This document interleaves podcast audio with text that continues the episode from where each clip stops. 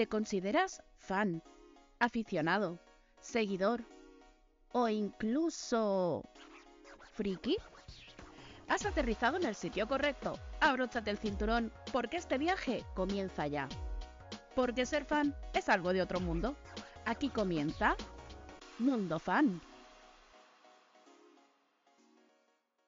Bienvenidos, bienvenidas a un nuevo viaje de Mundo Fan. Hoy, chicas, he de decir que no le he puesto gasolina a la nave y seguimos paradas en el mismo planeta. ¿Dónde estamos, chicas? Aquí nos hemos pues, perdido. A ver, dime, Paz, saca la cabeza por la ventanilla, a ver qué ves.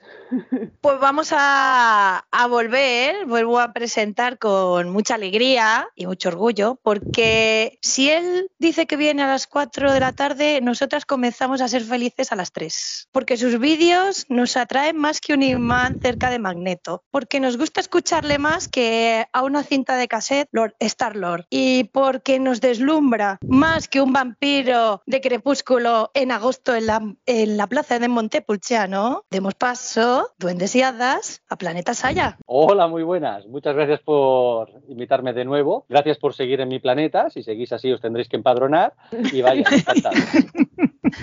Pues Pero no vamos a cobrar los impuestos. Hay que cobrar por, em, por empadronarnos. No, no, esto, ah, esto es un paraíso fiscal.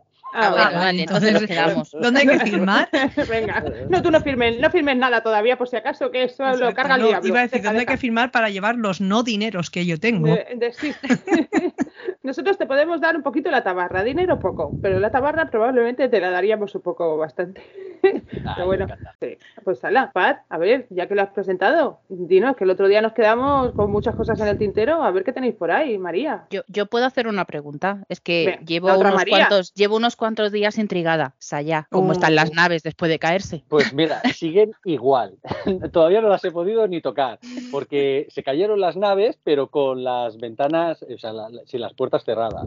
Entonces me da miedo que en cuanto la abra caigan unas cuantas más. Y digo, mira, lo voy a aguantar y de momento así se quedan. Pero vaya, eh, qué susto me llevé. ¿eh? Pero han sobrevivido, ¿no?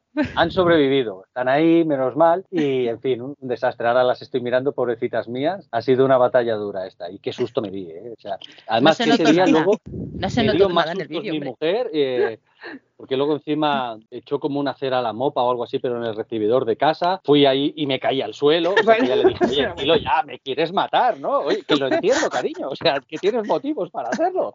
Pero avísame, ¿no? O sea, horrible, pero nos reímos mucho ese día, ¿eh? Después de los sustos que me llevé. Sí, claro. Si la caída no fue nada, luego te ríes. O bueno, en el momento. Mientras que no sea nada, te ríes. El que está en el suelo a lo mejor se ríe menos, pero.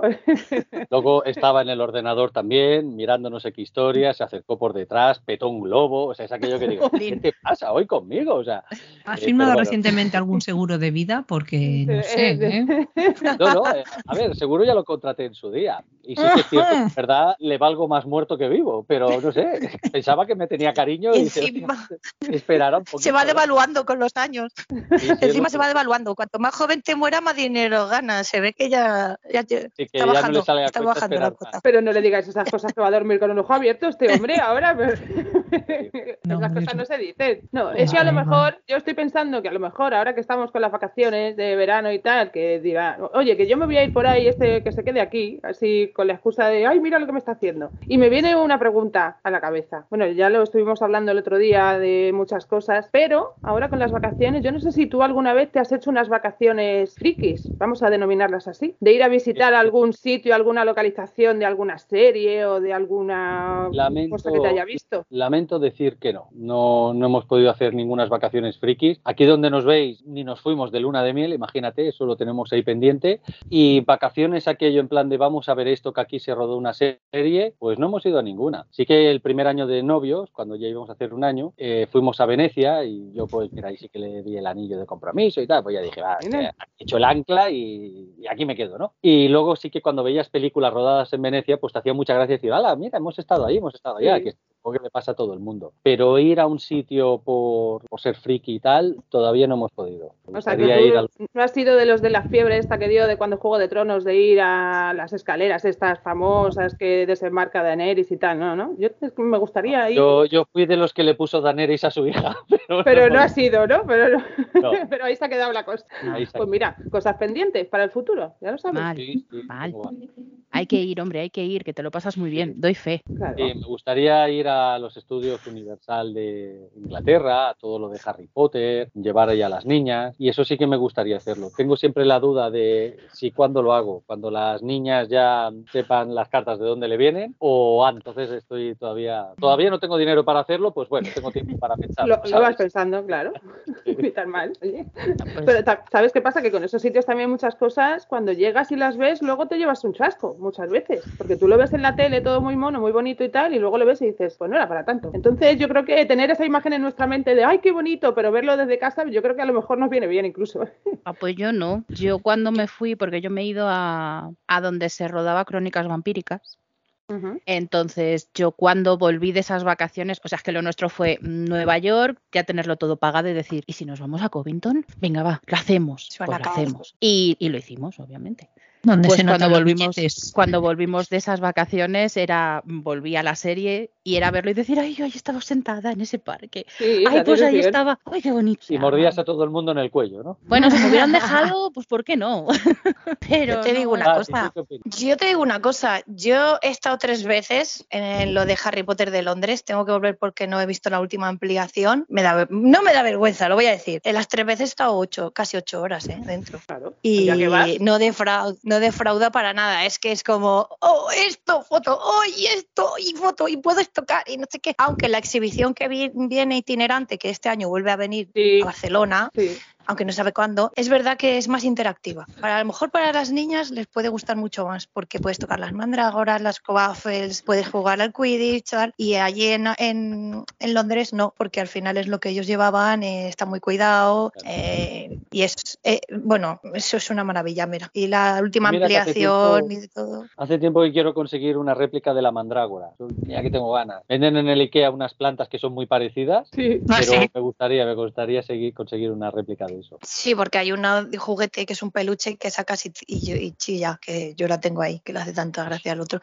pero la mandrágora, tú seguro que con las manos que tiene, porque si la gente que te sigue le pasará como a mí, que yo he visto el, el, el paseo de, Coraline, el, ¿cómo se llama? El paseo, el pasaje de Coraline. el pasaje, no me salía. El pasaje de Coraline y flipé. La, la casita del, del, ratoncito Pérez y flipé. O sea, ahí a tus padres cosiendo lo de Coraline y dije, es que al final, ¿de dónde? Es que eso te viene de tus padres, eso. Eso te viene de, la, de casta, le viene al galgo, ¿no? Lo que pasa que, o sea, yo tengo mucha imaginación, pero no soy tan mañoso, si te digo la verdad. Entonces, la suerte que tengo es el equipo, ¿no? La, eh, casita del ratoncito Pérez la montó mi mujer y mi padre, yo lo ideé, ¿no? Y el pasaje de Coraline sí que enredé a todo el mundo. Enredé a un vecino que es montador de muebles y todo esto, y le dije, hostia, tú que tienes las herramientas, agujeréame el armario por aquí, para allá, y bueno, es muy divertido. Y luego enredé a mis padres y tal, y quedó pues lo mejor que supimos hacer, ¿no? Pero no soy muy artesano la. Pasa que tengo mucha imaginación. Oye, querer es poder, claro, muchas veces. Tampoco tiene por qué quedar exacto. La cosa es la ilusión de hacerlo y de, pues eso, de ponerte con ello. Mi padre sí que es muy mañoso. Lo que pasa es que la imaginación de mi padre sí que es un arte muy abstracto que dices, hostia, esto quizá el mundo no está tan avanzado para entender lo que has hecho aquí, ¿no?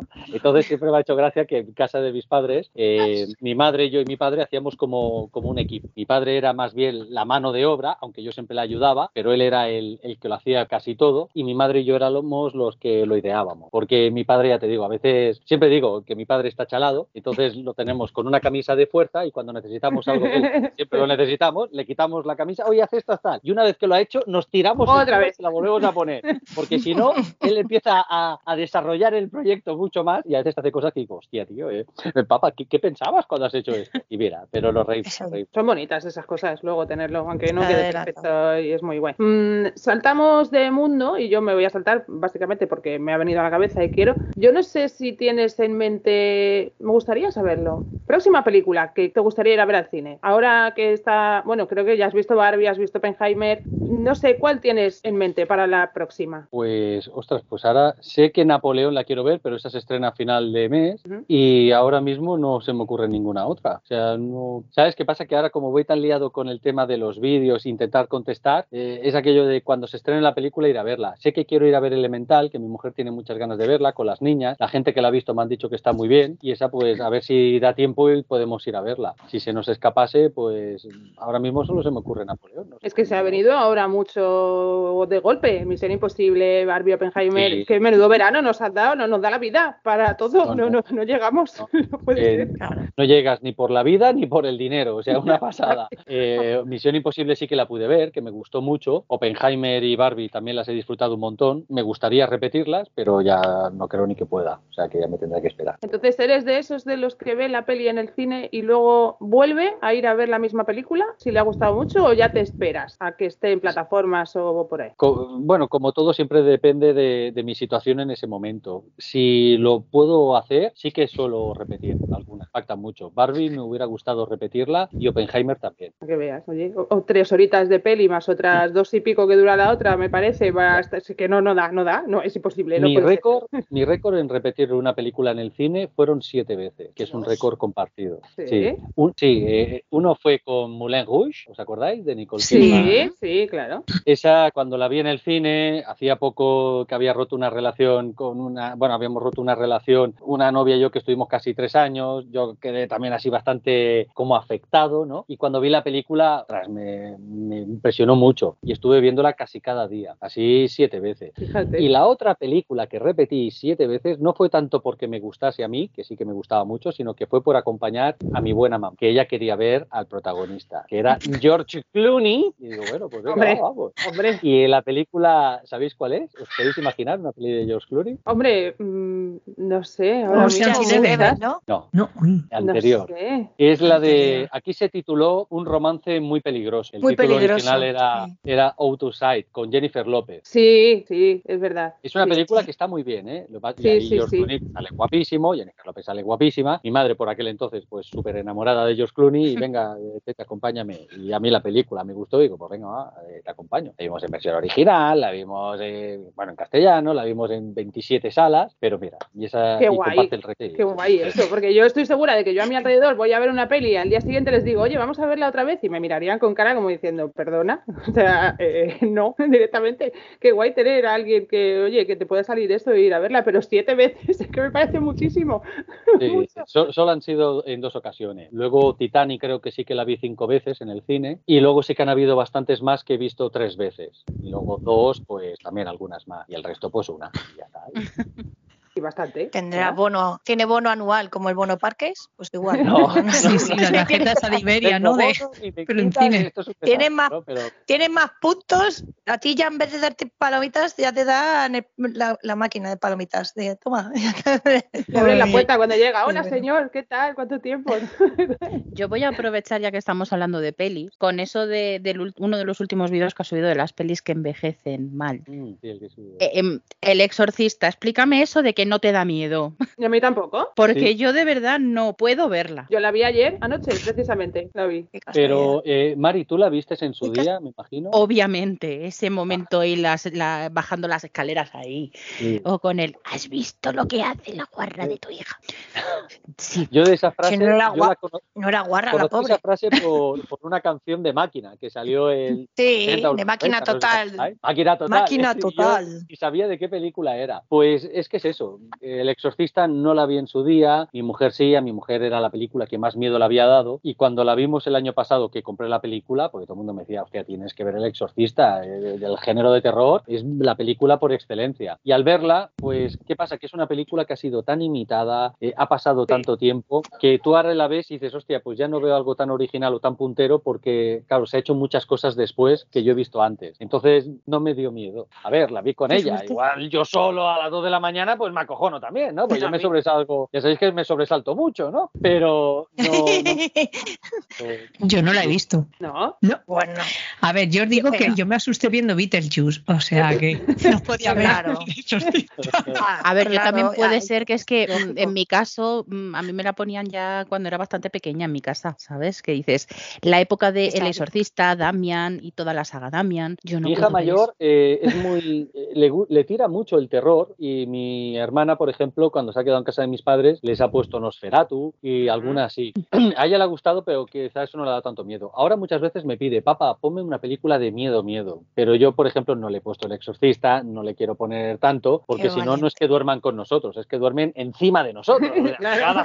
pero, pero no una noche, te duermen ahí ya de por vida. Sí, sí, Bueno, pues yo, eso al final. Yo que la vi ayer anoche, que la echaron, porque claro, como ha fallecido el, el que fue el director, ha fallecido creo que hace un par de días, y entonces la estaban echando otra vez en reposición, no sé las veces que la habrán echado, bueno, era en plataforma, que al final la buscas un poco. Y a mí es que no, miedo no me ha dado nunca. Yo sí que tengo una experiencia un poco extraña también porque era un poco pava, yo creo, o, lo sigo siendo, no lo sé. Con The Ring, con esa, con The Ring, oh. o sea, yo puse The Ring, yo la primera la vi en casa, la segunda la vi en el cine, ¿vale? Y la primera luego recuerdo que me la compré en DVD, ¿por qué? No lo sé, porque me dio mucho miedo, la puse en casa y no fui capaz de verla, dejé la tele ahí andando sola en el cuarto y le dije a mi madre, ves a apagar la tele, porfa, que sale una niña por la tele y yo no quiero ir. Samara, pero, pero, pero Isa, ¿tu tele anda sola? No, mi imaginación. No, pues no, salía de la tele. salía de la tele, la niña. Que, tele más moderna, ¿no? Yo pues esa...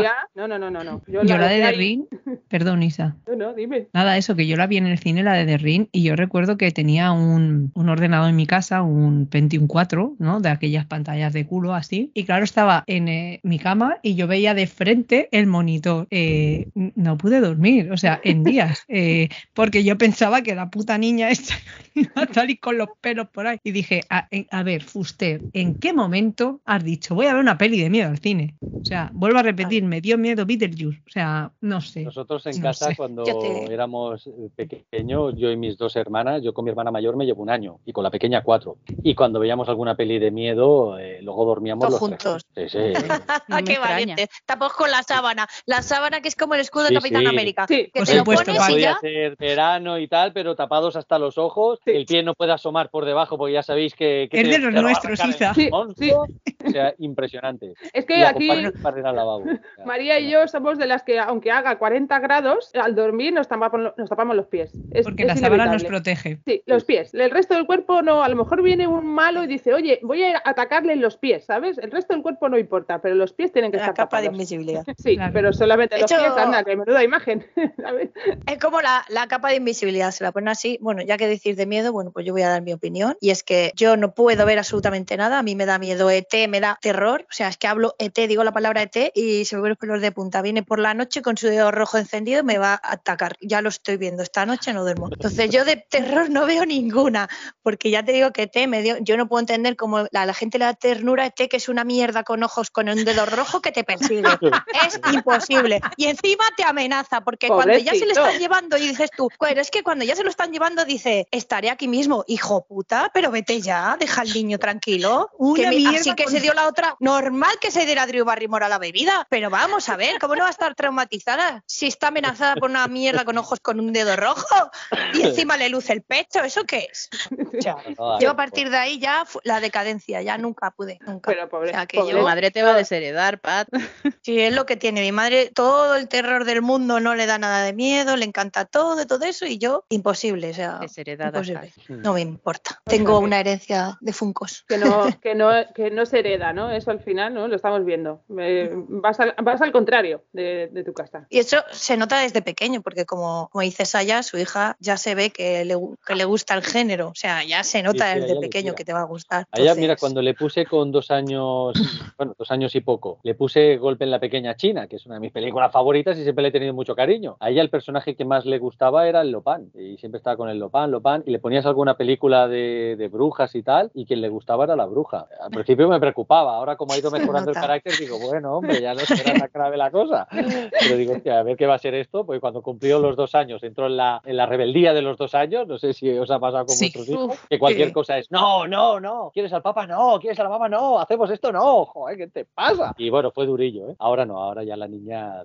ha ido mejorando, pero ha habido que trabajarlo, ¿eh? O sea, no, no ha sido gratis esto, ¿eh? De, todas maneras, yo creo que cuando, ahora que has dicho lo de las brujas, me ha venido a la cabeza. Yo creo que ya cuando vamos entrando en cierta edad, también el cine está un poco enfocado a, a ese género hacia ese tema un poco, porque me ha venido a la cabeza ahora mismo Jóvenes y Brujas, que yo en su día la vi, yo no, siete veces, no, setenta. O sea, era como una obsesión por esa película y yo qué sé, el, cine un poco adolescente, digámoslo así, también hay muchas películas enfocadas a ese género, ¿no? A esa, sí, mucho, ¿no? Eso gusta, eso gusta bastante. Pues yo por creo si que no lo sabías, perdón, por si no lo sabías, de Jóvenes y Brujas hay serie. Sí, sí, pero no lo mismo. No. Hubo una serie y creo que hubo un remake también, creo que también se hizo. Sí. Lo que pasa es que el remake no lo he visto. Yo sí que tengo la película de los 90 y la vi no hace tanto porque la compré también no hace tanto. Para mí ha envejecido bien, me lo pasé muy bien viéndola y aparte me hace gracia recordar esa época y todo eso. Pero yo entiendo ¿eh? que para el género adolescente se tire mucho de esto de las fantasías y tal. Eh, siempre creo que es esa edad en la que, no sé, no sabes quién eres, eh, quieres ser especial y todas estas series que, hostia, pues eres un vampiro, ¿no? Que poca gente es vampiro, no sé qué, o sea, tienes algo que no tienen los demás. Creo que eso le gusta a todo el mundo cuando es adolescente. Pues le gustaría destacar y ser único. Luego pues dices, mira, soy un poco como todos los demás, ¿no? Pero entiendo que se hagan tipo de series y a mí me gustan, ¿eh? Incluso a día de hoy las series adolescentes mm, también algunas me hacen gracia, otras quizá no tan, pero bueno. Sí, bueno, es que a ver, hay de todo. No nos puede gustar todo. No puede mm. ser porque es que si no, aparte de que no podríamos dormir porque no nos da la vida para ver las cosas. Mi pues mujer sí que veía crónicas vampíricas y sí que le gustaba mucho. Yo, por ejemplo, una serie de vampiros que a mí me encanta fue True Blood. Ah. A mí True Blood oh, me gustó, pero, pero muchísimo. Mi mujer no soportaba a la protagonista, a mí no era el personaje que más me gustaba, pero lo que era la serie, hostia, yo la encontré buenísima. Eh, me la compré y todo. Bueno, yo espero, que, tu mujer, yo espero que tu mujer a mí no me odie. Tengo foto con, con Damon. Ostras, eso le, dará envidia. ya, te la mandaré ya para que se la enseñes. bueno, pero ya que, ya que estamos hablando de eso, bueno, yo prefiero Buffy, ya os lo digo, y Ángel.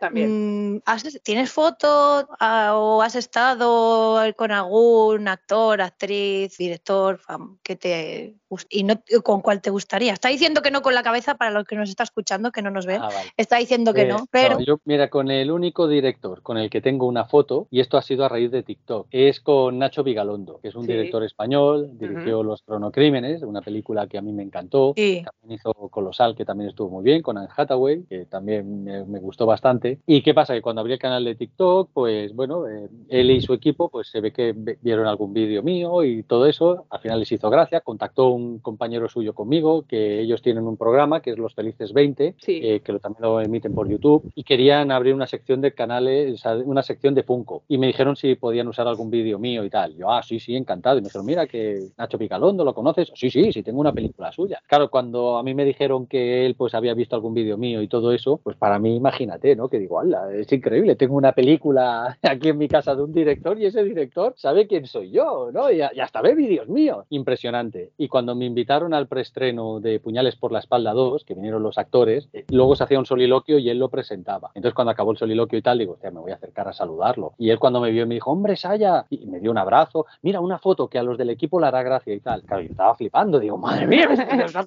esto es impresionante, ¿no?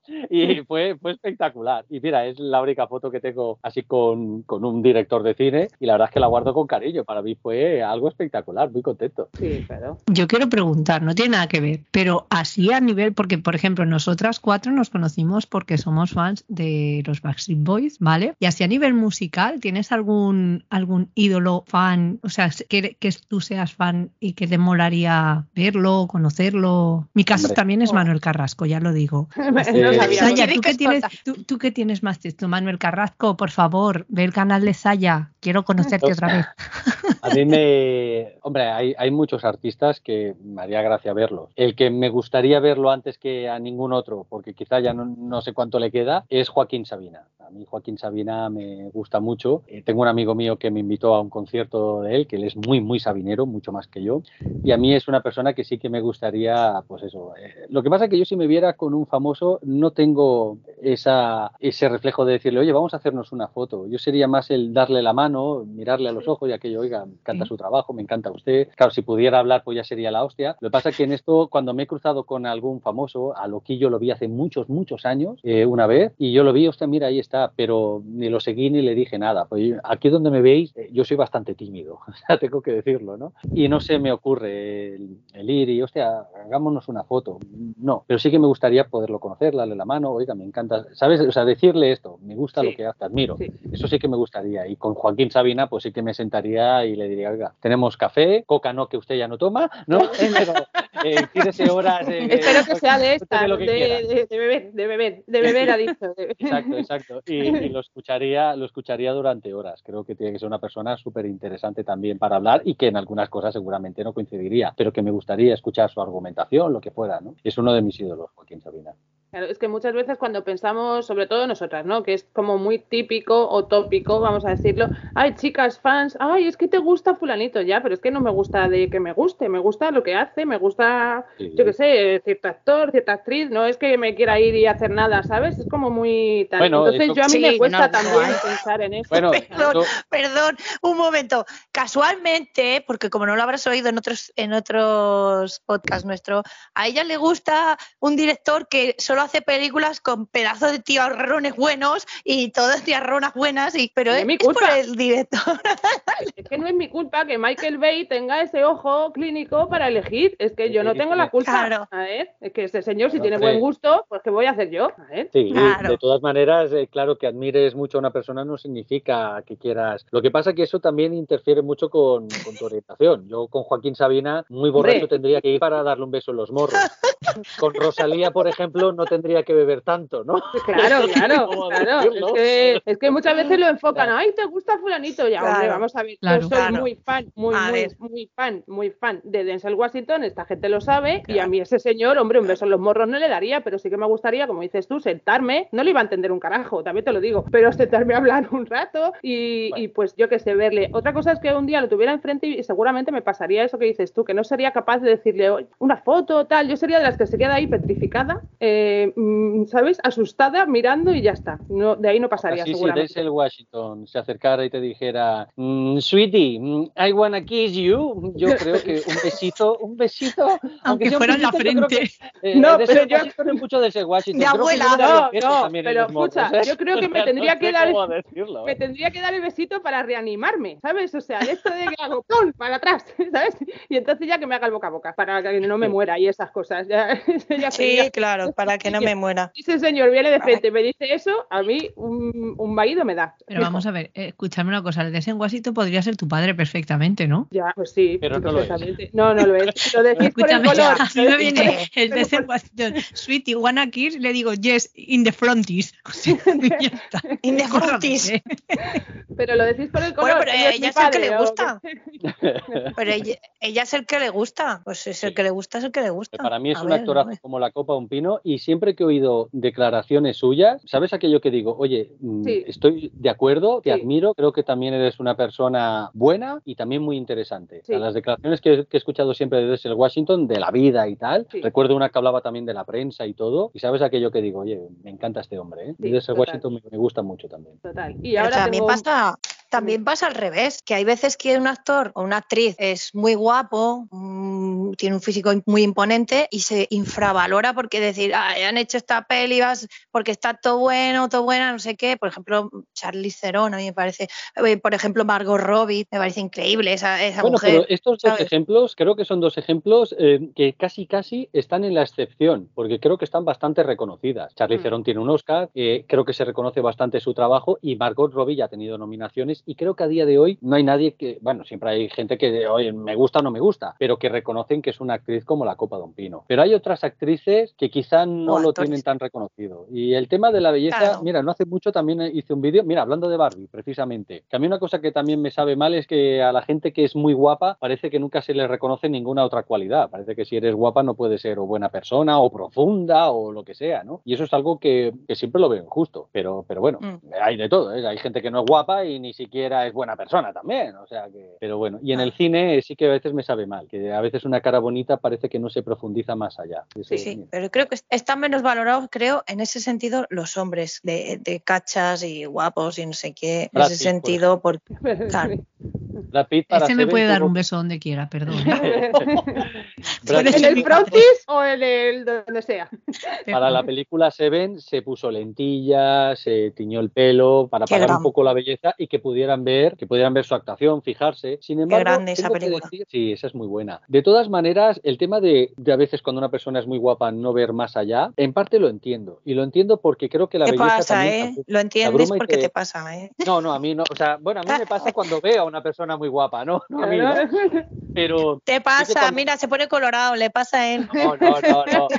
Eh, no, no, uy, suerte que no hay vídeo, ¿eh? Porque si vieran la cara que tengo, pues. mm, Pero sí que cuando me ha pasado, que a veces he visto una persona que es eh, aquello rematadamente guapa, a mí se me bloquea el cerebro, ¿eh? Ya sabéis que soy muy de charachero, pero yo me quedaría. Que, que no sabría qué decir, solo podría mirar, ¿sabes? Y te quedas como embelesado. Mm. Mira, por hablar de Brad Pitt, ya no por hablar de, de chicas que, que me dejan anodado. En la película del curioso caso de Benjamin Button, ¿os acordáis de ella? Mm. Sí. Sí. hacia el final de la película, la, en la última escena en la que se le ve a él, que está como rejuvenecido, ahí sale el tío de una belleza, pero, pero abrumadora, que sabes aquello que lo ves y dices, "Hostia, es que este tío es rematadamente guapo. Y, Sí. y- y de esas bellezas que te paralizan, porque seas Mm. heterosexual, homosexual, lo que sea, Da la igual. belleza siempre Sí, te- cuando te- alguien es guapo, es guapo. Sí. Es un guapo universal, como yo lo digo. Que te puede gustar o no, pero es guapo universal. no se puede negar que veo es a- guapo. Claro, yo veo a Brad Pitt y digo, hostia, me encantaría ser tú, eh, no a lo mejor hacerte a ti el amor, ¿no? Eh, a ver, borracho, pues yo qué sé, no, es una broma.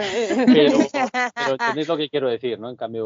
Sí. Pues, que, que se cumple lo de me duele la cara de ser tan guapo de Sí, sí, nuestro- sí. Hay, hay gente, mira, en un vídeo que hablaba de esto de la belleza, Mónica Bellucci. Mónica Bellucci es una mujer Mm. tan- Oh, por Dios. Muy inteligente también. También las declaraciones que he oído siempre suyas en entrevistas y tal, digo, Sí. esta mujer es muy inteligente. Pero, por ejemplo, si la tuviera delante, yo no podría articular palabra, ¿eh? o sea, me quedaría tan impresionado. Sí, Mira, se Oh, queda. sí. Sí, sí. Que ojo, eh, esto me ha pasado con, con chicas por la calle, eh, también, o sea, que no es que hablemos de las grandes estrellas, pero yo siempre me acuerdo con veintipocos años en una discoteca que había una chica que de cara se parecía a Vampirella, o sea, tenía un rollo así vampiro y tal, y para mí era guapísima, y nunca pude articular casi palabra con ella. Al final lo único que le dije una vez es, eh, oye, que sepas que no tengo parálisis cerebral, pero es que cuando te miro los ojos, Me que bloqueo. no puedo decir nada más. Es que, va- y cuando me miraba, es, es que era como ponerme en pausa. O sea, ya digo, ya está, no, no puedo decir nada más. Impresionante, ¿eh? Sí, sí, no pude ligarla porque dijo, bueno, este tío, ¿qué voy a hacer con este? y ya está, ¿no? Pero, pero bueno, fue, fue toda una experiencia. Yo ahora que has dicho que estamos nombrando a Brad Pitt y, y no realmente no tiene que ver porque bueno en su ámbito o en su familia digámoslo así de momento no pasa. Me estoy acordando de la hija. Es que no sé si sabes o bueno supongo que enterarías hace un par de meses o algo más salió un artículo hablando no sé si es un, campo de minas donde nos vamos a meter ahora mismo de los nepo babies. No sé si lo leíste. El tema Brad Pitt de momento las hijos parece que no que no van a tomar ese frente pero no sé qué, qué te suscita ese tema. No sé si no se puede estar a favor o en contra. Yo creo que es algo un poco neutro, pero no sé, es, es algo como complicado. Lo que te digo de Denzel Washington, yo a su hijo no puedo verle en una peli porque busco a su padre. Y no, como no lo encuentro, me da mucha rabia. Yo en la peli de Tenet es que buscaba a su padre siempre. Y entonces yo muchas veces lo pienso, digo, es que no le veo el carisma, no le veo, no veo a su padre. Entonces no sé si, Claro. si tienen la oportunidad por estar ahí, mm, es aceptado, no sé, es un campo difícil. Bueno, en el tema de los Babies y hablando de cine, no hablando de, de otros ámbitos de la vida, por así Sí. decirlo, o sea, de actores, y hijos de actores muy, muy famosos, evidentemente siempre te abrirá una puerta si lo quieres intentar. Claro. Lo que pasa que será también el talento que tú tengas el que te mantendrá ahí o, o no durarás apenas. Claro, a mí a la cabeza pues me viene Kirk Douglas y Michael Douglas. Y, pues, son dos actorazos como Sí. la copa del pino. Pero luego, por ejemplo, sé que está el hijo de Clint Eastwood intentando abrirse camino, Sí. va haciendo una Oh. peliculilla y tal, pero claro, el problema es también el que tú dices. Si el hijo tiene una personalidad propia que no lo estés comparando con su padre, no estés buscando a su padre, pues quizá puedas apreciar su actuación y puedas decir, bueno, pues me Sí. gusta o no me gusta. El problema es que quieras ver siempre a su padre. Sí, sí. Entonces, esto lo Claro. puede ahogar. A mí el hijo del Denzel Washington en Tenet, por ejemplo, sí, sabe, yo sabía que era el hijo de Denzel Washington, pero me dio igual. A mí él sí que me gustó en esa película. Ahora va a estrenar una. Mira, Sí. antes me habéis preguntado, ¿no? Y hay una que es la del el creador, de Creator, que es así Ujú. de ciencia ficción y tal, y tengo unas ganas locas de verla. Muchas ganas de, de verla. y él la protagoniza. Bueno, yo soy un actor que de entrada no lo veo mal, me, gusta bastante. Me gusta más, por ejemplo, que el hijo de Clint Eastwood. Sí. Y el hijo de Will Smith, pues de pequeño, ya que también iba a destacar y tal, ha seguido otro camino. No hace mucho, creo que fue por esa época cuando leí el rollo de los Nepo Babies y tal, que estuve escuchando un poco de su vida y sí que no está triunfando en el cine como hizo su padre, pero que ha tenido una vida muy interesante también. También ha hecho otras cosas y mm, todo eso. Por un lado, ser hijo de alguien muy famoso tiene una ventaja y es eh, primero que tienes dinero y luego te abre puertas para muchas cosas. Pero por otro lado, puede ser también muy frustrante y muy duro, porque parece que siempre estás bajo la sombra de tu padre, parece que tengas una obligación de superarlo y eso puede deprimir a más de mm, uno. También ha pasado. Entonces, pero, pero eso ha pasado siempre porque mira Kate Hudson o Jimmy Curtis, por ejemplo, al final te enchufan. Está lleno de eso. Y es normal también que la gente que, que, sus padres se dedican a una cosa, pues que los hijos lo, le sigan, ¿no? esto es muy común. Yo, yo trabajo en lo que trabajaba mi padre, ¿no? O sea que sí, lo que pasa que es, complicado. También hay muchas, a ver, muchos. Es un caso que a lo mejor mucha gente más conoce, ¿no? Nicolas Cage. Nicolas Cage no se llama Nicolas Cage. Nicolas Cage es sobrino de, creo que es de Scorsese, ¿verdad? O de...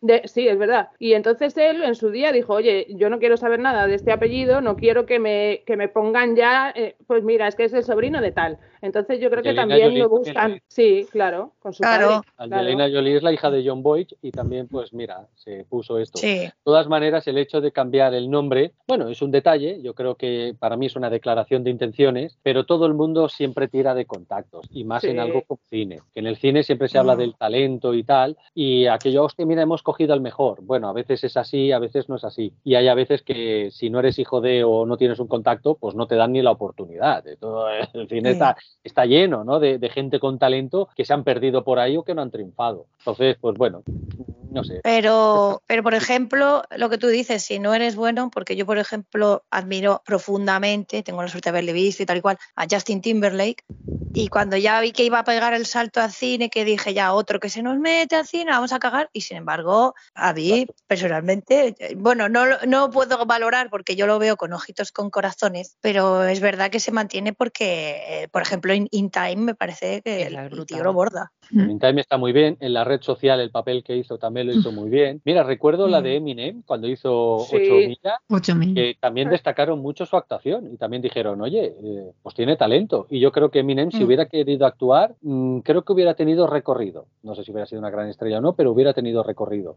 Jennifer López, yo recuerdo las primeras películas que digo, hostia, yo no creo que vaya a ser tan mega estrella. Bueno, mejor dicho, cuando oí que se iba a poner a cantar, porque supe de ella antes eh, como actriz que no como cantante, no, sé yo, ¿no? Porque hay muchos actores que se han puesto a cantar y no han tenido el éxito que ha tenido Jennifer López, que es, una mm. diva de la música. Mm. Y en el cine también ha tenido muy buenas pelis. Hostia, pues esto eh, sorprende, ¿no? Ya os digo, yo el tema de, de los Nepo Babies, como todo, ventajas y desventajas. Y es que en esta vida casi todo es eso, ¿no? En cada situación pues tienes ventajas y desventajas. Bueno, nunca condenaría abiertamente nada. Claro, y además es que tampoco podemos, yo, yo creo, ¿eh? Y, honestamente lo digo, yo si estuviera en esa situación lo haría. O sea, tú tienes una posición privilegiada y te viene fulanito, te dice, oye, mira, ves y tal, y tú lo intentas. Y decir que no es, ser, para mí es, ser hipócrita porque yo creo que lo intentarías seguro. Ya está. O sea, lo que pasa es que lo decimos desde este lado pobre, que no, que no lo vamos a saber nunca y ya está, pero yo creo que, lo haría. que esté bien o esté mal, bueno, pero es así. Pero es que nosotros en, nuestro lado pobre hacemos lo mismo. Yo muchos de los trabajos que he tenido, pues era por un conocido, un conocido que, ostras, estoy buscando trabajo. Ah, oye, pues mira, tengo, conozco a uno que está buscando algo. Os presento, tal, di buena impresión, pues venga, ya empecé a trabajar, pero que el contacto me lo di, no fue por currículum. O sea que esto lo hace todo el mundo y es normal. En el trabajo que yo entré, yo sé que mi padre le dijo a todo el mundo, oye, mi hijo que viene, que viene para acá, y yo he intentado siempre hacer un buen trabajo, primero por, por mi padre, ¿no? Por decir, hostia, no quiero que digan, menudo golazo nos has marcado con tu hijo, ¿no? Y al cabo de un tiempo ya siento que digo, no, no, ya es mi oficio, no es el oficio de mi padre, ¿no? Pues ya llevo 13 años ahí, ¿no? Entonces, yo estas cosas tampoco las condenaría. Sé que a veces da rabia cuando alguien tiene más que tú, ¿no? Cuando una gente ricachona dices, hostia, qué fácil has tenido tú la vida. Pero eso es lo que también nos mm. imaginamos desde fuera. Porque, oye, cuando oyes que un rico se ha suicidado, dices, hostia, pero ¿por qué te suicidas si tú lo tienes todo hecho? No, no, tiene las mismas emociones que tú, puede tener depresión, a él le preocupan otras cosas, ¿no? Claro, el que no tiene comida, pues lo único que le preocupa es comer. El que tiene comida, pues ya lo que preocupará un techo. Y el que lo tiene todo cubierto, pues tendrá otras preocupaciones. Pero nadie es absolutamente feliz, ¿no? Ni, ni el más rico del mundo, ni, ni nada de eso. Además es que es verdad, es, que es así. Sí, e-, eso opina de esto. Sí, eso es verdad. Yo hace, hace poco he visto que han echado, han estrenado el reportaje de Glee, la serie maldita, que son tres, son Hostia, vaya. como un documental. Eh, yo os propongo, chicas, que le, le, lo emplacemos para hacer un podcast nosotras de esto, porque eh, flipas. O sea, lo que hay detrás de Glee y de la cabeza de esa gente que era de nada, de nada, a tenerle que hacer un túnel de el, de, fijaros, ¿eh? dentro del mismo estudio les tuvieron que hacer un túnel de su camerino a grabar porque se santaba la gente en las vallas, o sea, eh, se les comió la fama y bueno, hubo una de muertos y de cosas que bueno, ya lo hablaremos, pero que es lo que tú dices, que al final la cabeza da igual el dinero. Yo cuando mucha y gente la fama a veces habla de lo de la fama, me recuerdo una frase que me dijeron hace mucho tiempo que decía, mira, cuando eres joven quieres ser rico y famoso.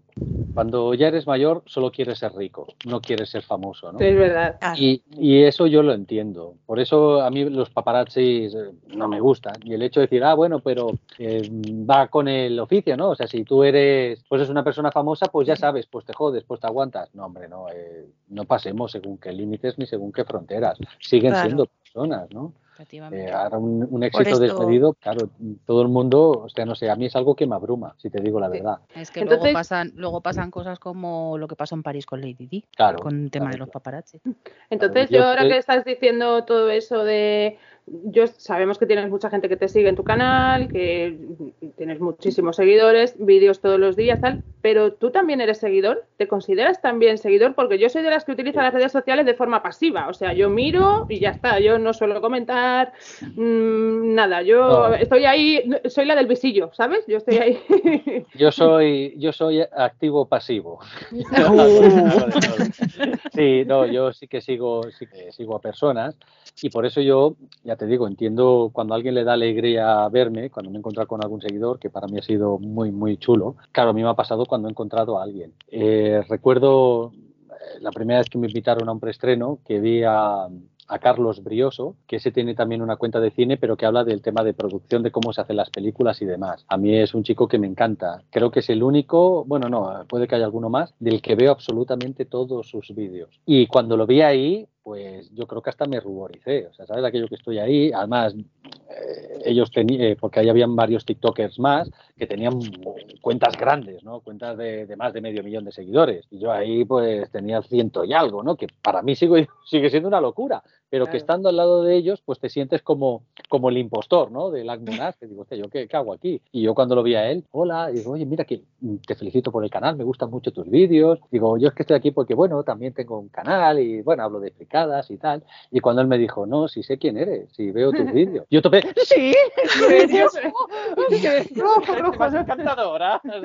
Claro, yo flipando, ¿no? Y hostia, ¿qué tal? Que oh, muchas gracias. Y fue buenísimo. Eh, esto para que veas que la vida a veces te da anécdotas divertidas. Que estaba ahí eh, con tres TikTokers más, que ya te digo, uno tenía casi un millón, que ahora ya tiene cinco casi, y otros cuentas muy grandes. Y de golpe se me acercó un chico y me dijo, Saya, perdona, eh, ¿nos podemos hacer una foto? Y yo, ¿qué? Eh, miro al resto y digo, ¿quieres una foto conmigo estando ellos aquí? ¿Sabes? Y yo, sí, tal. Y yo, ¡oh, qué, qué bien me cae el muchacho! Claro, claro. Que ellos lo ves, lo ves como no eres un impostor, como que es normal que te hayan invitado. Y usted, bueno, gracias, gracias, ¿no? Y mira, entonces, es lo que te digo, todos. Yo o sea, es que no, he yo, sido fan y yo seguidora no. De hecho, yo tuve la suerte de, de, ir hace, pues, cuando se estrenó a la premier de Misión Imposible y yo estaba allí y yo le decía, la persona venía conmigo, pasaba, claro, la Photoshop, la gente de la prensa y tal, y yo le daba así con el codo y decía, ¿quién es? ¿Quién es ese? Y me decía, no sé, o sea, súper torpe para esas cosas. Yo con, sigues a quien te gusta, a ti te vemos, vemos cosas, pero lo que es el, el mundo este de, de, TikTok o de redes sociales y tal, soy inepta total, porque es que no conozco bueno, a nadie. Cualquier día va a venir alguien por la calle y va a decir fulanito, y yo voy a decir, ah, vale, pues muy bien. Bueno, yo soy muy así, ¿eh? yo de la farándula sé muy poco, ¿eh? por no decir que no sé prácticamente nada, y de TikTok, pues claro, sigo pues a gente que habla de cine, ¿no? Carlos Brioso, Diego de Te lo cuento sin spoilers, sí. una bellísima persona, Albert Laró, que también habrá triunfado un montón, si no tiene ahora 5 millones, estará a punto de conseguirlo, que también un chico majísimo, Carlos Brioso, por supuesto. Luego sigo a un mexicano, que, bueno, de mexicanos sigo a dos. Uno que es Javier Ibarreche. Ibarreche, sí. Que es tener un también. Es impresionante. Y mira, el otro día vi que me había empezado a seguir, porque hice un vídeo hablando de él y supongo que le haría gracia. Pues yo hice una captura de pantalla y todo. Digo, hostia, mira, qué bueno, ¿no? Y ahí lo tengo.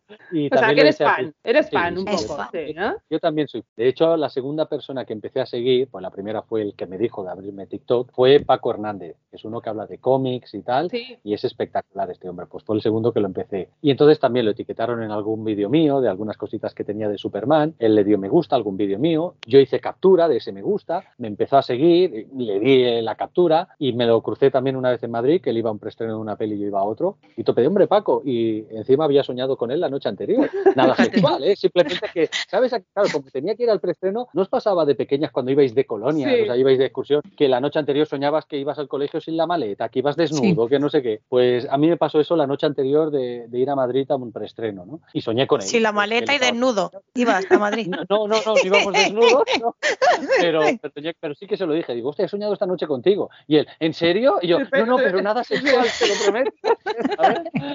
es que hay que explicar las cosas, hay que decirlo así de sopetones. Hay que detallar un poco. claro, claro. Entonces, contigo. Eh, claro que soy fan y admiro a muchísima gente, desde luego. Para que veas, oye. Mm, cambiamos de tercio. Eh, sí, pero hablando de, de lo fan, una pregunta te iba a hacer. Porque tus Ah, bueno, tu merchandising, las figuras que tienes, todo eso, más o menos, pues hemos echado ahí el ojo. Pero ¿tienes alguna cosita friki, en plan super friki? Yo, por ejemplo, te voy a dar un ejemplo. Yo tengo una piedra de Montepulciano de cuando grabaron Crepúsculo, que Edward Cullen se iba a suicidar. Ahí tengo una piedra de la plaza que pisó allí, ¿sabes? Eh, algo así friki que diga, mira qué fricada tengo, no me voy a enseñar. No, no, no tengo nada y creo que lo comenté en un vídeo, que yo como coleccionista creo que hasta soy una rareza. O sea, yo soy friki hasta para los frikis. Y es que, por ejemplo, no soy tan mitómano. Todo y que admiro mucha gente, no es aquello que diga, ¡buah! La servilleta de Leonard Nimoy, ¡ay, no, no, soy así. Eh, eh, por ejemplo, en el tema de maquetas, hay veces que te vendían una nave y la vendían a lo mejor por 200 euros. Pues la misma nave, pero firmada por el que la había diseñado y tal, 300 euros. Y yo digo, pues mira, a mí la firma de ese tío me importa un huevo, ¿no? Eh, con el tema de las réplicas, los props, por ejemplo, y esto también es otro mundo de coleccionismo de alto nivel, que es gente que compra objetos que se han usado en las películas y que pagan pues unas auténticas burradas y son como inversiones, ¿no? Claro, yo no tengo ninguna.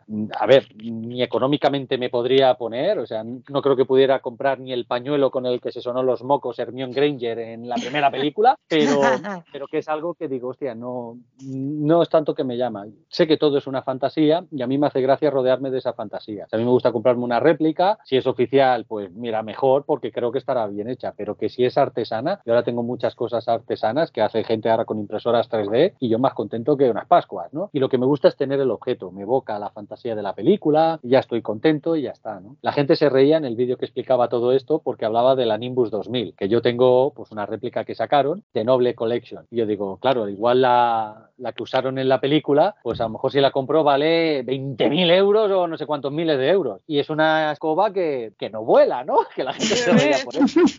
Pues, si no va a volar, pues me da lo mismo. Yo la tengo aquí y ya está, ya estoy contento, ¿no? Entonces, ya te digo, para esto no soy, no soy un mitómano de, Buah, esto lo usaron en la peli. Hombre, si me dieran un objeto que está en la peli, hostia, qué guay, oye, pues mira, tengo esto. Pero que no, no es algo que ansío, por ejemplo. Es curioso, ¿eh? Sí. Pues sí. Bueno, pues ahora iba a hacer yo el cambio de tercio. Vamos a hacer preguntillas así cortas. ¿Libro favorito? ¿El qué? Libro favorito. Ah. No tengo.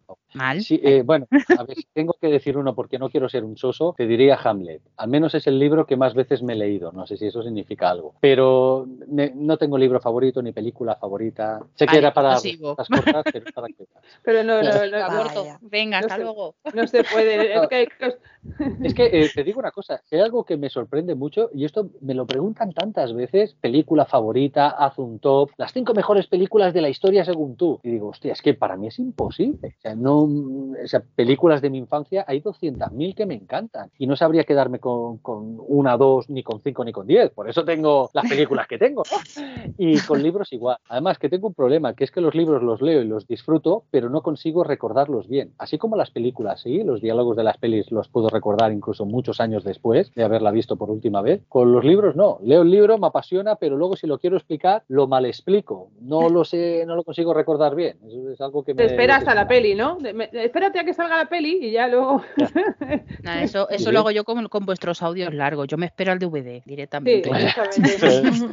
Hacemos podcast también. No puede, no puede, no puede elegir, no puede elegir porque es que en, esa cabeza hay más películas y más libros que animales dentro de la maleta de Newt Scamander, por favor. Si es que no se puede, no se puede este hombre, es que es una, una es una enciclopedia del cine, no puede. Así que otras otras preguntas rápidas que no sea de elegir. Pues Ana, tira, tira tú.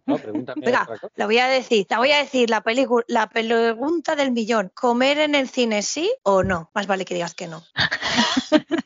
En los trailers. Eso es coacción, ¿eh? En los trailers. A mí lo que me gusta de la gente que come palomitas es que normalmente cuando empieza la película, que ahora tarda un huevo entre trailers y anuncios, eh, pues mm. mira, es media hora que están comiendo, pues oye, cojonudo. Pero sí que es molesto. Es molesto cuando ves una película, no solo la comida, sino los ruidos y tal. Los ruidos que no tienen que ver con algo de la película. O sea, el género de terror, por ejemplo, es muy divertido de ver en cine porque oyes los gritos y tal. Yo recuerdo eh, en Expediente Warren que cuando dicen, cuando dice el tío, voy a bajar al sótano. Pues en el cine uno dijo, ahí, ahí, ole tus huevos.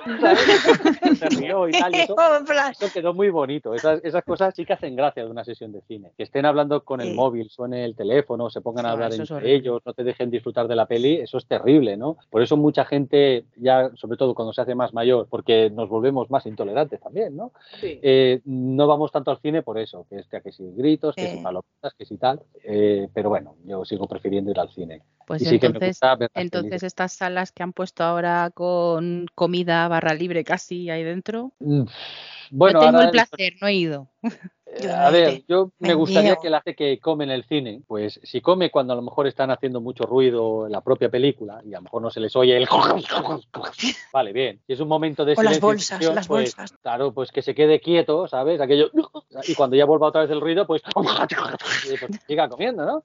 Pero eso ya es el tema de lo típico, ¿no? Vamos a tener en cuenta a los demás y no solo a nosotros mismos, ¿no? El tema este del civismo que se dice. Sí, pero eso, eso cada vez hay menos. No, pero aparte yo creo que es importante también el, yo creo que con, todas estas cosas que hablamos, recuperar la figura de, no sé si se llamaba revisor o, la persona esta, el acomodador, que iba contigo a tus a tu asiento, a, eso ya está Uy, un qué, poco qué señora te está quedando. Soy muy señora. Qué señora, saque, saquen otra vez el desmemorizador. No, no, no, ya que tenías 27, 28 años, ahora ya veo que estás en los 63, ¿no? Sí, sí, 67. Para, yo en el cine que había aquí donde yo vivo, que ahora ya lo quitaron, estamos a expensas de que abran otro, había descanso en las películas. Bueno, eso en películas eh, muy largas también. Eh, Daba igual, aunque no fuera larga. Eh, por ejemplo, en King Kong, en esa película yo recuerdo verla que había sesiones con, intermedio y sesiones con que no lo tenía. Creo que Avatar, la primera, también se proyectó así en algunas salas. Se han habido algunas películas así recientes que sí que tenían el intermedio. Lo que pasa que no estaba tan trabajado como, por ejemplo, en Benur, que tú te pones Benur y te pone y ahí tienes una música también buenísima y todo el rollo, ¿no? Esto ahora ya no se lleva tanto. Quizás porque nos hemos acostumbrado también un poco más, ¿no? A las películas más largas, aunque yo estoy hasta los cataplines, ¿eh? Yo a siempre mí, digo a mí no me pongas un señor de los anillos, a mí no me pongas un señor de los anillos de estas de cuatro, cuatro o cinco horas, ¿eh? Sin pausa. Yo las del señor de los anillos tengo que decirte que yo siempre las veo en extendida, pasa que claro, las veo en casa. En casa Hombre, pones la pausa, te vas. No hay problema. En el cine sí que las vi, no sé si alguna fue con pausa, ¿eh? podría ser que sí, ¿eh? Yo eran todas, era pues era un cine pequeño, era una sala, era un cine familiar que al final funcionaba así y claro, daba la casualidad también de que quien tenía el cine tenía aquí, la sigue teniendo de hecho, una pastelería y entonces ellos allí vendían sus pasteles en el descanso y salíamos todos con la palmerita de chocolate en el descanso, ¿sabes? Y entonces por lo menos comes en el descanso, ¿sabes? No estás dando el coñazo dentro con la bolsita. te digo la verdad, ahora has dicho lo del cine familiar y a mí no me parece una mala idea, ¿eh? que las películas para los más pequeños, por ejemplo, tengan una pausa. Cuando he ido al cine con mis hijas, a la hora y algo me dicen, ¿cuánto dura esto? Sí. En la, lo, hay ahora. En la sala Kids, en los cines de Yelmo que hay sala Kids, lo que pasa es que tienes que echarle web pelotas para meterte ahí porque tiene, tiene un tobogán y un trocito de, mm, esto de juego de bolas y tal. La sala Kids ponen películas de niños, por ejemplo, ahora pondría, está Elemental y tiene intermedio para que los niños desfoguen, mates a uno o dos y sigas viendo la película. 不 No, no, yo fui. Mates al que te está dando pataditas por detrás. Tiki, tiki, tiki, te está dando pataditas. No puedo. Ay, matarlo. No, yo, que ha dicho Elemental, yo fui el otro día a verla con mi hijo y ya casi acabando de, mamá, tengo pipi. Digo, no, no tienes pipi. Mamá, ¿y cuánto dura? Digo, no, que es el final. Y me tocó ir y me perdí ahí, lo más emocionante. encima ahora estaría bien. Son generaciones, los niños de ahora encima son generaciones de ya, que la máxima atención son 60 segundos, dijeron, no sé, o algo así. Entonces, una película entera. Sí, sí, sí, pusieron un corto antes del de, abuelito este de App y dice, ya se ha acabado, nos vamos. Digo, que no era esta, niño, o sea. Pero sí que es verdad que el tema de. Y esto sí que es un daño que creo que lo ha hecho más TikTok, porque creo que es la red social de vídeos cortos por excelencia, ¿no? Ahora sí que YouTube ha sacado los shorts, pero ha sido imitándole, ¿no? Como los reels de Instagram. Y eso sí que creo que está afectando a los más pequeños en el tema de la concentración. Creo que hasta se ha comentado en algún estudio o algo así. Por ejemplo, mi hija mayor, eh, que cumple ocho de aquí dos días, pues con dos años yo le puse un montón de películas. O sea, La historia interminable, Dentro del laberinto, Cristal Oscuro, un montón de pelis. Y ella se quedaba sentada y las veía de principio a fin. Y para mí era una pasada. Ahora le cuesta un montón verse una película entera. Y cuando a veces la veo que se pone en YouTube y mira los shorts, yo le digo, no mires esto porque es que te afecta, es que eh, ya no, no tienes más capacidad de concentración. Claro, a mí ya me está afectando, pero bueno, ya tengo cuarenta y pico de años, eh, ya tengo la vida más o menos hecha, pero tú tienes que formarte tienes que leer libros, tienes que ver cosas que te requieran tu atención un tiempo prolongado. Y esto sí que es verdad que nos está afectando. Esto sí que es una pena. Mm. Sí, pero las cosas cambian. Es lo que decíamos del cine este, ¿no? De intermedio. Además, yo lo echo de menos. Eh, eh, era una sala de estos que entras y huele a, ¿sabes? Los sillones estos rojos de Sky. ¿Era una sala X? No, no era X. ¿Qué has dicho que olía? A ver, era roja. Olía cine, olía cine. Vamos a ver. Olía era roja, olía, olía. Había pausas. Es que me ponéis nerviosa. Es que, sí, a ver, es que antes también había. Igual era otra cosa, ¿eh? La única sala es que antes había sala de cine. Sí, sí, en la calle, mm, como os dije, ahora no me sale, ¿veis? Por vuestra Y ya lo hablamos. No. No. Eh, había salas de cine X, es verdad. También es un género muy amplio. Pero a mí me gusta que se acaban casando al final, si no, no las digo. Esa es la. ya ahora ya hay de esas que se acaban casando, que son para mujeres. Ah, 365 en Netflix. Sí, también. Otro género. Toma spoiler. Yo no sé, ¿Cómo? yo no sé cómo os las apañáis vosotras dos, que al final siempre me sacáis al máximo este en los podcasts. Que no, que era para preguntarle, porque como he hecho un spoiler, yo ya iba a preguntar, no es porque él es bueno, es porque ya le voy a, encauzar a los spoilers. ¿Cómo gestiona los spoilers? ¿Te sientan muy mal? por ejemplo, ahora con Barbie, que todo el mundo estaba a full, ¿has intentado no pues ver nada para, que la vieras tú? Si te digo la verdad, eh, lo de los spoilers a mí me afecta muy poco, eh, no me afecta mucho. Además que tengo la suerte de que cuando me pongo a ver una película me quedo como en blanco y me olvido, o sea, no estoy pensando en todo lo que sé de ella, simplemente me pongo a mirar y ya está. Sí que hay algunos que a lo mejor me han fastidiado un poco la sorpresa, pero no, no me afectan tanto. Y ahora con los spoilers creo que hay una sobrevaloración del spoiler que dentro de poco no se podrá decir ni la sinopsis de una película. Y esto pues tampoco le veo todo el sentido del mundo, porque a veces ya no, no importa tanto lo que pasa, sino cómo pasa. Y eso aunque te lo expliquen, yo por ejemplo cuando eh, algún amigo mío ha visto una película que la quiero ver, yo le digo, háblame sin miedo, ¿eh? cuéntame tal, y si lo que tú me cuentas me llama la atención, yo iré a verla, porque quiero ver cómo ocurre. Eh, recuerdo cuando iba al instituto, hace tiempo ya, que hablando de una clase, bueno, en la clase de literatura, un profesor nos contó que hacía muchos años, no sé si ahora se sigue haciendo o no, en las obras de teatro, cuando la gente iba a ver la obra de teatro, salía el, anfitrión o no, el maestro de ceremonia o como se llamara, y explicaba la obra. Mire, la obra de tal tal, pues va invade esto y el hombre coge, tal, la mata o no sé qué, o se mata él, y explicaba todo. Y la gente, claro, tope de, hostia, pues si ya nos has contado la obra. Mm. Y era para que cuando vieran la obra no estuvieran tan pendientes de lo que va a pasar, sino de la actuación de los actores, de todo mm. eso. Yo lo encontré eso interesante también. Entonces, ahora ya te digo, hay una fiebre con el tema de los spoilers. Oh, spoilers, spoilers, que eso creo que vino con Juego de Tronos, la fiebre esta. ¿eh? Yo antes no la recuerdo tanto. Y, mira, eh, Verano Azul, por ejemplo, yo recuerdo eh, una el teleprograma de, TP que ponía en el muere el domingo, ¿sabes? Toma ahí.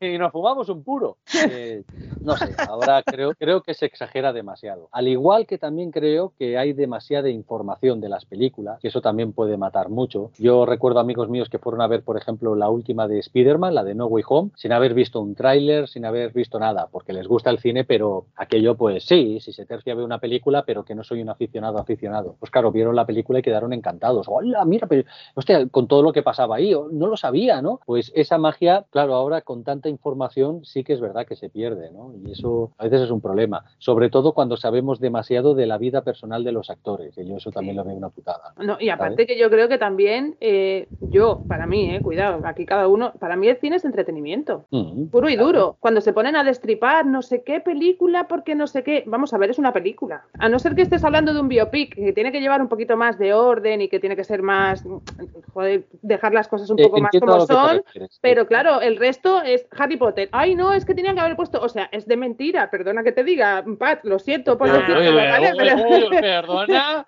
pero claro,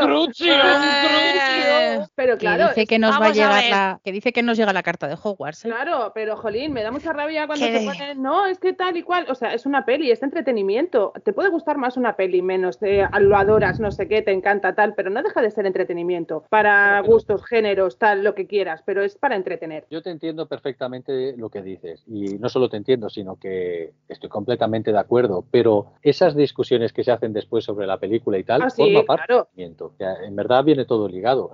Y siempre digo que el cine cada uno lo disfruta y lo siente a su manera. hay gente que dice, yo quiero ver una película, pero no quiero comerme la olla. Y yo veo una película, mi, mi mujer, a mi mujer le gusta mucho el cine, pero ella ponerse a debatir de películas y tal, no, ve la peli, me ha gustado, ve la peli, no me ha gustado, y ya está, y hacer otra cosa. Yo, por ejemplo, sí que le doy más vueltas. Cuando es una propuesta así de puro y duro entretenimiento, que dice, oye, aquí hemos venido, rollo una montaña rusa. Bueno, pues a una montaña rusa le voy a pedir filosofía. Cuando es una película que sí que me vende filosofía, oye, pues vamos a hablar de ella, ¿no? Vamos a reflexionar. Forma parte del entretenimiento de esa película. No lo veo mal y lo veo completamente compatible. ¿eh? O sea, no. Ya sabemos que, que, todo es ficción y demás. Incluso los biopics están ficcionados. Y, ¿sabes? Yo he visto Oppenheimer, a mí me ha encantado la película, pero yo no sé si esa película es un buen biopic, es un lavado de cara del propio Oppenheimer, porque yo no sabía nada de él, ¿sabes? Y entonces, bueno, hay gente que lo puede debatir y tal. Y no lo veo mal. O sea, no, pero si, si el, tema es, yo, hay una película que a mí me encanta y más que nada, además yo pienso que es una película que debería ser de, obligado visionado, que es Filadelfia. Para mí es un peliculón. Eh, Mm, por los cuatro costados, o sea, esa película. Y creo que el mensaje que puede sacar una persona que lo ve con ojos de buscar un mensaje lo encuentras, ¿vale? Pero claro, no me puedes comparar películas como esas con Fast and Furious, por ejemplo. Es entretenimiento y ya, ahí no puedes sacarle, sí, porque tal coche ha volado y han ido al espacio y tal. No le busques la lógica porque no la encuentras. O sea, es una peli para entretener y punto. Pero bueno, mucha gente dice que Fast and Furious, de, que esto yo creo que a veces le, le veo que quieren darle una seriedad impostada que dicen que, bueno, esto habla de la familia, ¿no? La familia, claro, no, no, no puede ser, no. estamos aquí de acción. De todas maneras, yo siempre digo que para mí el cine entra todo y creo que es la grandeza del cine, ¿no? Y tú ahora dices, mm, quiero ver una película que no me haga pensar, quiero distraerme dos horas porque me quiero olvidar a lo mejor del día que he llevado hoy en el trabajo y demás y quiero evadirme. ¿Qué película hay para eso? Pues es bueno que hayan películas que dices, mira, tú pones esto y vas a estar dos horas riéndote o, con, o con miedo y tal y no tienes que buscarle tres pies al gato. Esto es lo que hay sin más. Hay otra persona que, dice, oye, quiero distraerme porque estoy aburrido, pero quiero algo que me estimule. Quiero comerme la olla, vamos, lo que no está escrito. Bueno, pues hay películas para eso. Y lo bueno del cine es eso, que abarca todos los gustos y todos los momentos. Porque a mí hay días que sí que me apetece ver una película densa, hay otros días que quiero ver una película ligera y me gusta que haya cine para todo. Por eso para mí el cine entra todo y todo el cine es imprescindible. Nunca descalificaría una película, ¿no? Es decir, esto no es cine. Esas frases se oyen mucho, ¿no? Y para mí son frases que en verdad no significan nada, ¿no? Eh, esto no es cine o puro cine. eh, ¿sabes? Esto es cine en estado puro. Bueno, ¿y cuál es el estado puro del cine? Claro. entonces, no sé. Es que a ver, yo entiendo que, a cada persona nos gusta una cosa diferente y lo que dices tú depende del día también, ¿no? Porque tú me dices ahora mismo Oppenheimer, ¿no? Que ahora está tal. Son tres horas de peli. Mm. Y tú a lo mejor un día ya cuando la tengas en tu casa en DVD dices, pues mira, es que no me apetece estarme tres horas hoy sentado delante del televisor viendo una peli, por muy buena que sea o por mucho que me guste, no me apetece, ¿sabes? No tengo Para mí ese es el problema del cine que es tan largo, que tú enseguida puedes apañar 90 100 minutos, los puedes sacar para ver una película. 180 minutos, tres horas, ya dices, hostia, ya porque psicológicamente la cabeza ya dices, uff, demasiado tiempo en estos días que vamos todo más de culo que San para atrás. Mm. Entonces yo sí que echo de menos el cine de los 80-90 que como mucho llegaba a los 117 minutos y a correr, ¿no? Mayoritariamente. Y lo veía como más concentrado. Ahora a veces encuentro que digo, hostia, esto se está alargando un huevo, incluso en comedias, en comedias de cachondeo, también a veces digo, oye, corta ya, ya nos hemos reído, pero me quiero ir a mi casa. Bueno, eh, los tiempos también, yo qué sé, están cambiando. Difícil, la comedia difícil, ¿eh? Difícil ahora encontrar así alguna buena, buena, que digas, uh, no que me he reído. Sí, ah. comedias gamberras ahora también está difícil. Que estoy convencido que si ahora sacaran una comedia con humor de mala leche, que se riera de todo, de todo lo que hay actualmente, creo que triunfaría. Triunfaría porque ahora todo el mundo está como muy contenido también, está mucho muy polarizado. Hay mucha piel, eh, mucha piel fina hay. Sí, hay mucha para todo y a veces pues decir, mira, eh, que nos la suda, vamos a hacer aquí, nos vamos a reír de todo. La gente se reiría porque creo que se destensaría también un poco. Creo que hasta sería necesario. Mm. Mm. Mira, American Pie, 8, ¿qué hay? American mm. Pie, 8 tiene. Yo solo vi las principales, no los spin-offs que hubo. Y a mí son unas comedias que me encantan. Resacón en Las Vegas también. Me oh, buenísima. Ella, sabes, muy buena. El otro día volví a ver Jacuzzi al pasado, que hacía años que no lo Hostia, qué buena. También es me muy gamberra y tal, y hostia, y también me reí un montón. Y, mira, y estoy viendo también comedias de los 80. Vi el otro día Cita Ciegas, de Kim Basinger y Bruce Willis. ¿Quién es esa chica? Con Madonna. Y son comedias así muy gamberretas que, ¿sabes? Aquello que las ves, te ríes, pero dices, esto a día de hoy no la podrían estrenar. No como top, como top secret o agárralo como puedas, aquellas, o aterriza como puedas, estos, eso era. A mí por un lado me sabe mal de los tiempos que hay ahora, que aunque se hayan corregido algunas mm. cositas del pasado que no estaban bien, creo que hay mucha menos tolerancia y eso para mí es un atraso mm. siempre. Eh, y el hecho de que digas, hostia, cosas que se hacían antes, ahora no se podrían hacer, eso ya denota que ahora hay menos libertad que antes, ¿no? Porque no es que lo prohíba un gobierno o algo así, ¿no? No es que la gente no, no lo aceptaría Hostia, pues nosotros mismos nos estamos limitando. Y aparte por, por, esto que hemos dicho, ¿no? Que el cine es ficción y, ya está, no deja de ser una película. Ya está, la ves, te gusta, no te gusta, no la vuelves a ver y ya. O sea, mm, hasta ahí, ese odio muchas veces, no, es que esto es una mierda, es que esto no, pues no la veas, o sea, ya está. ya está, y pasa de largo, ¿no? Eh, claro, que no es tan difícil. Además, yo creo que es por tu propia salud mental, estar todo el día ahí, levantarte por la mañana y decir, ay, soy un amargado, estoy todo el día pensando a ver lo que no me gusta, chico, pues si no te gusta no lo veas, no vuelvas a ver, no claro, lo escuches. claro, ya está, no pasa de largo. Recuerdo comentarlo también una vez, que a mí lo del tema del hater es algo que siempre me sorprende, porque yo soy consumidor de contenido también, ¿no? Tanto de películas como de TikToks y todo esto. Y yo cuando he visto algún vídeo de alguien que digo, hostia, no coincido en nada lo que dice o, no me ha caído bien esta persona, yo jamás le escribiría eh, para insultarlo o para decirle algo. Cojo y deslizo el dedo y ya está. Me sale un vídeo porque el algoritmo se cree que me ha gustado y me va poniendo vídeos, pues le doy al no me interesa esto y ya está.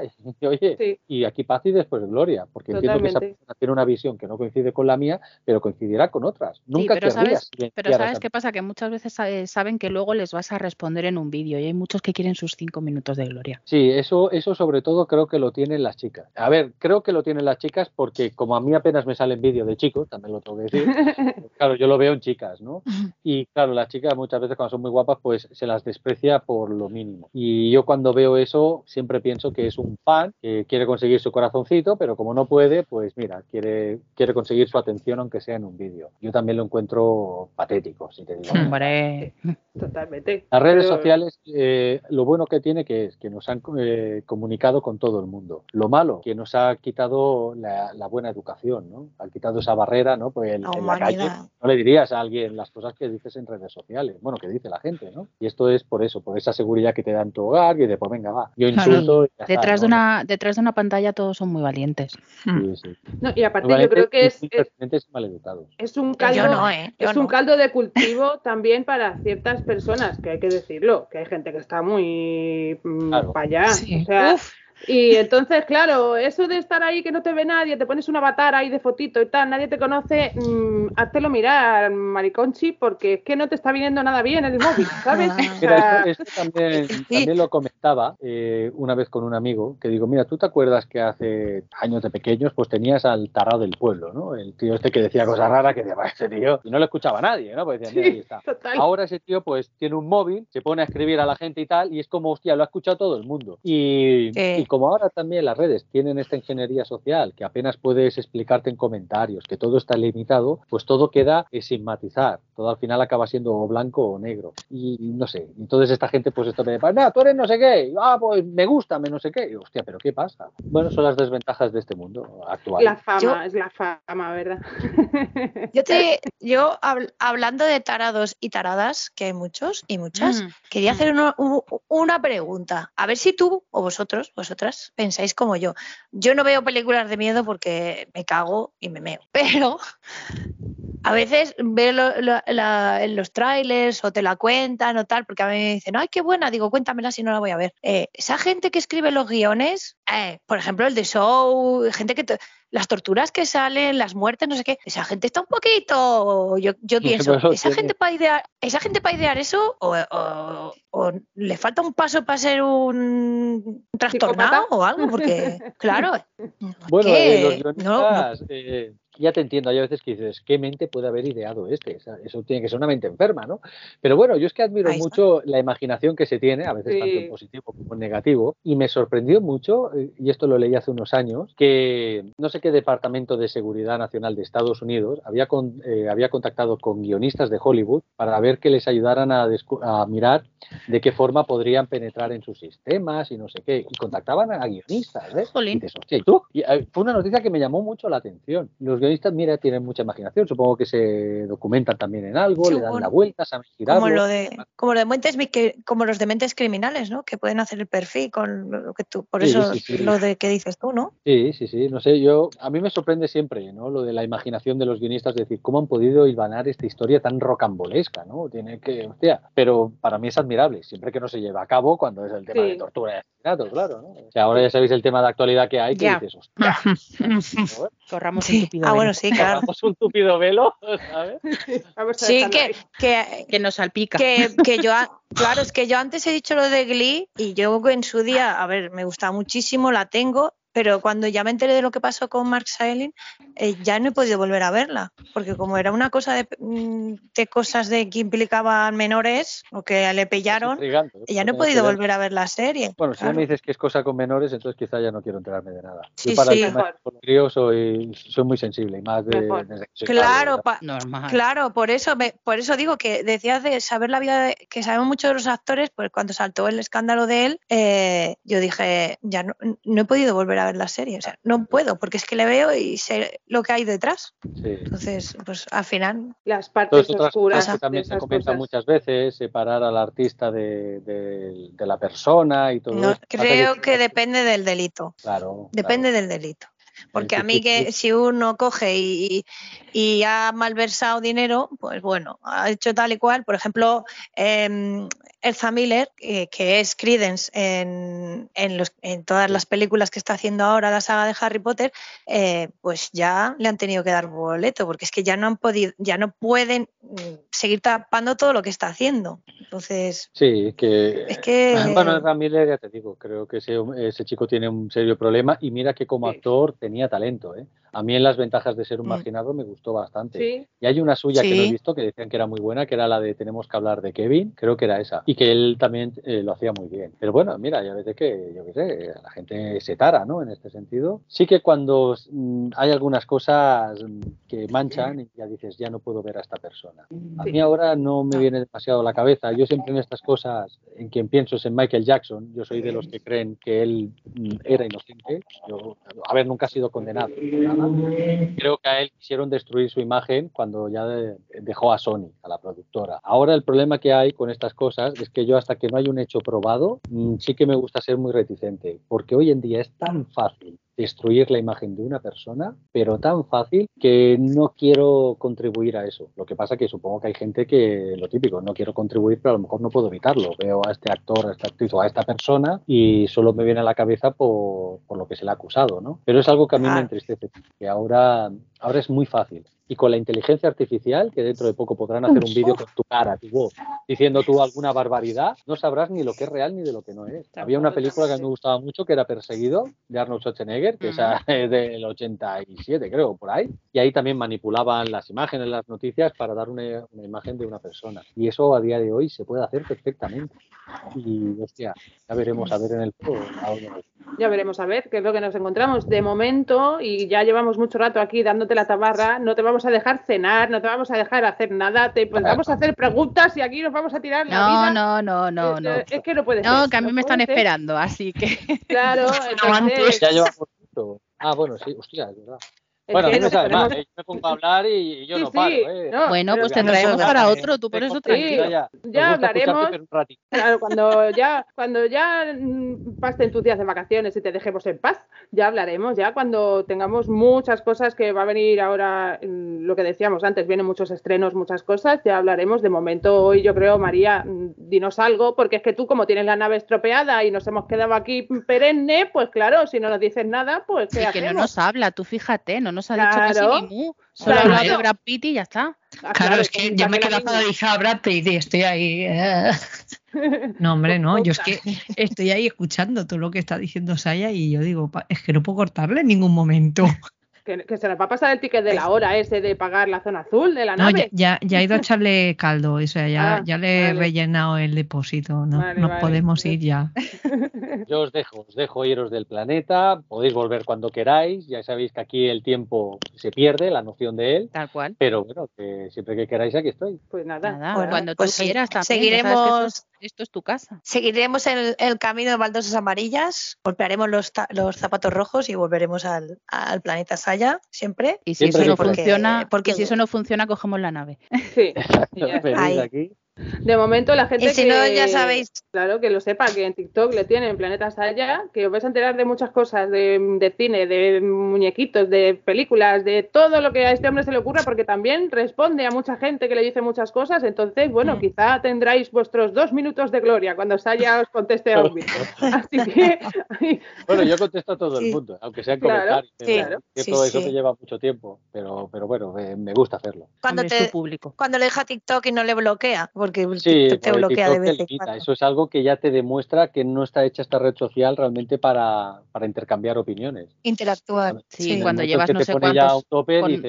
exacto, con no sé cuántos comentarios directamente te dice, ala, hasta luego. Sí, tómate un descanso. Ay, por, eso, ¿eh? por eso no me contesta a mí nunca Brian, porque cuando llega a mí mm, ya está bloqueado. No es porque me ignore. Vaya, vaya, vaya. Y cuando no también te bloquea directos porque le da la gana, o sea que.